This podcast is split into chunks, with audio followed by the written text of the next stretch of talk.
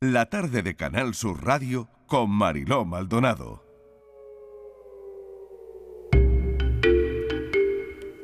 Cinco menos cuarto y vamos con la tarde en tu búsqueda. Ya saben que es un espacio que hacemos los miércoles con Patricia Torres. Patricia, bienvenida de nuevo. Hola Marilo, ¿qué tal? Vamos a centrarnos en algunas búsquedas, por ejemplo, la de una mujer de 42 años desaparecida en Fuengirola, en Málaga, desde el jueves. Desde el pasado 25 de mayo, María Esther Gurruchaga, vecina de Fuengirola, continúa en paradero desconocido Mariló y no ha vuelto a su casa ni se ha puesto en contacto con su hijo de 22 años. Su familia, a través de distintas plataformas, como SOS desaparecidos y sus redes sociales buscan pistas sobre ella y su paradero. María Esther tiene 42 años, mide unos 60 de estatura, pelo negro, eh, ojos castaños y diferentes tatuajes. La alerta se activó cuando desde su trabajo en un bar en Mijas contactaron con su hijo que convive con ella para informarles de que sin avisar no se había presentado al trabajo algo extraño en ella. La desaparición de esta mujer está considerada como vulnerable. Según declaraciones de la familia, sufría depresión y había puesto una denuncia por malos tratos.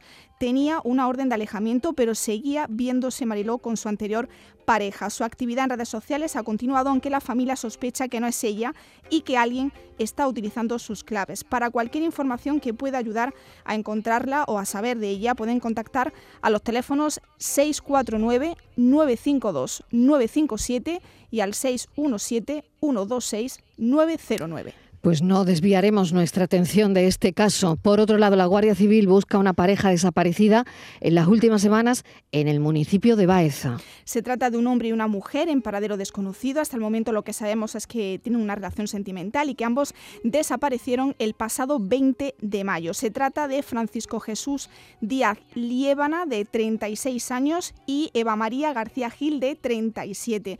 Según fuentes cercanas a la investigación y a la que ha tenido acceso este equipo, al parecer se fueron de manera voluntaria a Zaragoza, donde se les perdió la pista. Esta desaparición, Marilo, es bastante inquietante por lo que nos han comentado y tenemos que ser muy prudentes con la información que manejamos. Mm. Desde la Asociación SOS Desaparecidos han puesto a disposición una línea de teléfono de información para aportar cualquier pista sobre su paradero 649 952 957 y al 617 126 909 menor desaparecida en Vera, Almería desde el viernes. Todos buscan a Naomi Fernanda Mamani Fernández, una menor de 17 años. Tal y como recoge el cartel de la desaparición, la joven tiene 17 años, mide 1,70 y es de complexión corpulenta. Además, especifican que tiene el pelo negro y largo y los ojos de color negro. Por el momento no se sabe nada del paradero de esta menor. Quizá eh, quien tenga, Marilo, alguna información que pueda ayudar a la localización de esta joven eh, pueden ponerse en contacto con las fuerzas y cuerpos de seguridad del Estado muy batidas, muy pendientes de las batidas voluntarias que se están realizando para ayudar a la familia de José. José ha desaparecido en Chiclana desde el sábado también, Patricia. Sí, José Aragón Lema, de 82 años, salió el sábado sobre las 10 de la mañana a comprar el pan. Desde entonces nadie sabe de su paradero. Este vecino ha desaparecido en la zona de Fuentamarga, se encuentra desorientado por su avanzada edad y no lleva documentación encima. Su familia ha movido cielo y tierra para localizarle y ha organizado batidas con la esperanza de encontrarle. Ayer en la zona de Higinio, en Chiclana, en torno a las 11 de la mañana, se concentraron numerosos vecinos que no han dudado en acudir a la llamada de esta familia. Nosotros nos hemos puesto en contacto con Inés, con la nieta de José, que ha conversado estos días con la Guardia Civil, eh, que por cierto están desplegando, Mariló, un amplio dispositivo de búsqueda que están incluyendo el uso de drones para facilitar la exploración aérea. Allí se han desplazado un grupo de localización y rescate, que es una unidad canina de búsqueda con perros especializados en la localización y rescate de personas que forman parte del consorcio de bomberos eh, de la provincia de Cádiz y que esta mañana eh, nos han comentado el equipo de la tarde en tu búsqueda han salido con la Guardia Civil y han estado en las salinas de Chiclana cerca de ese recinto ferial donde al parecer lo vieron por última vez pero por ahora sin resultados. Toda la familia Marielo se encuentra preocupada y desesperada porque no hay nadie que lo haya podido ver. La familia va a seguir movilizándose sin descanso hasta hallar su paradero, Mariló. Y hoy queremos contar un caso de sustracción parental en nuestro país. En esta ocasión se trata de Emily Vaquero, una niña de dos años que desaparece el 19 de mayo en Zaragoza. ¿Cuáles son los detalles de este caso, Patricia? Emily eh, Mariló fue sustraída por su madre el pasado 19 de mayo en Zaragoza. El padre de la niña, Alejandro, denunció su desaparición ante la Policía Nacional ese día después de que la madre la recogiera de casa de los abuelos alegando que iba a llevarla a una fiesta de cumpleaños. La última hora que tenemos de este caso es que a pesar de todas las medidas Mariló que hay contra la madre, porque se ha presentado una denuncia contra Irina Pali, la madre de esta niña, eh, una denuncia penal por secuestro parental y un procedimiento civil que se ha tramitado en el juzgado de primera instancia número 16, en el que se le ha atribuido, hay que decir, la guardia y custodia de la niña a su padre. A pesar de todas esas medidas urgentes, como prohibir la salida del territorio nacional de la menor sin previa autorización judicial, Irina, la madre de esta menor, ha conseguido cruzar la frontera de Ucrania con la pequeña y ha podido reunirse con su familia en Crimea. Lo importante, Mariló, la menor se encuentra en buen estado y a pesar de todas esas medidas que hemos comentado, Irina ha cruzado la frontera el pasado día 22 de mayo a pesar de la orden de detención en su contra y el aviso lanzado por las autoridades ucranianas. Estamos hablando de sustracción de menores, presunta sustracción de menores en el ámbito internacional. Vamos a hablar con Alejandro Vaquero, que es su padre. Alejandro, bienvenido. ¿Cómo va la investigación? ¿Cómo van las cosas? ¿Qué tal? Hola, buenas tardes. Bueno, mm, yo creo que las cosas no van muy bien. Si, mi mujer ha conseguido llegar a, Ucrania, eh, las cosas se complican muchísimo. Además, eh, yo creía, vamos, últimamente estaba diciendo en entrevistas que tenía la confianza de que del espacio Schengen no habría podido salir porque la policía se enteraría. Sí que se han enterado, pero eh, al parecer el sistema no es muy veloz, con ocho días de retraso. Y, no sé qué pasa con la sustracción de menores que se pueden producir, y de eso usted sabrá mucho, en un país perteneciente a la Unión Europea o en países que tienen tratados internacionales con España o países que no lo tengan, ¿no?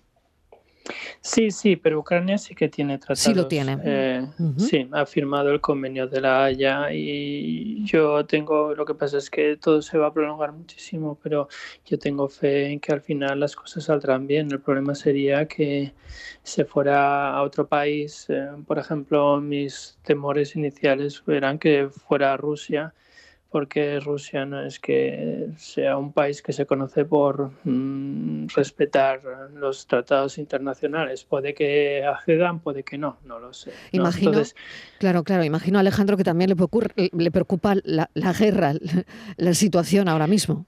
Por supuesto, me parece tremendamente irresponsable por su parte meter a una cría de dos años a mi hija en, un país en guerra. Es que, aunque esté en la parte del oeste, que, no es donde está el frente, sabemos que hay ataques todas las noches. Entonces es, es eh, horrible. Eh, Alejandro, buenas tardes. Soy Patricia. Gracias por, por, atendernos hoy. Sé que es un momento bastante complicado desde ayer, ¿no? Desde que recibes esa buena y mala noticia, ¿no? Eh, buena porque está bien tu, tu, niña, pero mala, ¿no? Por el sitio en el que, en el, en el que está. A mí me gustaría saber cómo, eh, cómo ese día se, se, se, fraguó, ¿no? Es decir, no sé si tu, tu mujer lo tenía todo planificado y si en algún momento te había comentado que quería marcharse. A ver, sí, lo tiene que haber tenido planificado, de lo contrario, esto no sale adelante. Y mm, hablar de marcharse, pues eh, Sí que en algunas discusiones lo había mencionado, pero mi mujer es mucho de hablar por hablar. Eh, cuando se enfada dice tonterías y luego se olvida, ¿no? Mm. Entonces no sabía hasta qué punto tomarlo en serio. Y luego nunca pensaba que fuera a ir a Ucrania. O sea, ella hablaba de marcharse, decir, pues yo quiero irme a un sitio donde haya playa o yo quiero irme a otra ciudad o algo así. Pero nunca, nunca, nunca a Ucrania y menos cuando hay guerra. Y ella se ha puesto en contacto con la policía, ¿no, Alejandro? Sí, sí, o sea, la policía sabe que está bien porque, bueno, no sé si ella se puso en contacto o la policía se puso en contacto con ella. Eh, no tengo muy claro cómo ocurrió, creo que fue ella, pero no, no sé cómo ocurrió. Pero sí, la policía pudo comprobar que la pequeña estaba, estaba bien. Alejandro, ¿ha podido hablar con su hija? Yo no, yo no he podido hablar, le, le he pedido fotos, le he pedido algo y mi mujer no contesta, entonces no, no he podido. La única vía por la que te ha comunicado con ella ha sido a través del correo electrónico, ¿no? Pero no ha llegado a ningún... Sí, porque ella el, el, momento en que el momento en que coge a la niña y se va eh, desactiva el móvil, entonces no, no, recibe allí llamadas y bueno ahora no sé cómo le funcionaría la tarjeta en un país mm. extranjero. Entonces en un momento dado ni siquiera los correos que ella usa normalmente eh, me escribe desde un correo nuevo pero no mm, son conversaciones muy lentas por correo electrónico y, no, no hemos llegado hemos llegado a nada y en ningún momento me ha dado ninguna señal. Simplemente me ha dicho, Emily está bien, pero ya está. Y Alejandro, usted nunca dio su consentimiento para que se llevase a la pequeña. No, claro que no. Al contrario, eh, la semana antes de que ella se marchara, eh, ella se fue a hacer unos trámites a la Embajada de Ucrania y su plan era llevarse a la niña a Madrid. Y yo le dije que a Madrid no se llevaba la niña, que la niña tenía que quedarse aquí con su guardería y su rutina. Y ella estaba intentando aprovechar que yo tenía un viaje de trabajo, una conferencia bastante importante en Ginebra, en el CERN. Y bueno, yo lo que hice fue, por esa razón y por otras también relacionadas con la niña y con su madre y con discusiones, cancelar mi viaje de trabajo porque mi mujer se negaba a cambiar las citas que tenía con la embajada. ¿vale? No, se no quiso cambiarlas. Entonces yo dije, pues la niña no se va a Madrid, yo me quedo aquí y la niña se queda conmigo y tú vas a Madrid, haces lo que quieras y ya volverás. Y lo que hizo ella fue, tenía cita para jueves y viernes, la, el viernes no fue, fue el jueves y volvió en el día. Y no tengo todavía claro qué hizo aquel día en la embajada, no lo sé. Esto causa desde luego una gran intranquilidad, desasosiego. No es el primer caso, Patricia, que mm. tratamos en el programa, sí. pero desde luego es, es tremendo escuchar a este padre sin que pueda ver a su hija y sin saber, nada. Bueno, al menos sabe que está bien. Está bien, que esa es la, noticia dentro esa es la buena noticia. de lo malo, ¿no? Pero ahora el siguiente paso, Alejandro, ¿qué tienes que hacer? no sé si te han dicho que tienes que iniciar ese proceso de restitución, un proceso que es bastante largo, ¿no? Sí, iniciar el proceso de restitución y cruzar los dedos para que nada se tuerza. Eso es lo que hay que hacer. Alejandro, toda la suerte del mundo y que pronto puedas tener a tu pequeña y con toda la situación normalizada. Ojalá. Un saludo enorme. Muchas, gracias. Un abrazo. Alejandro Vaquero, que, bueno, pues que no sabe, bueno, sabe que, su hija está bien, pero no sabe más. Pues muchísimas gracias, Patricia. Nos volvemos a escuchar ahora, dentro de un instante. Un abrazo. Gracias. Hasta ahora.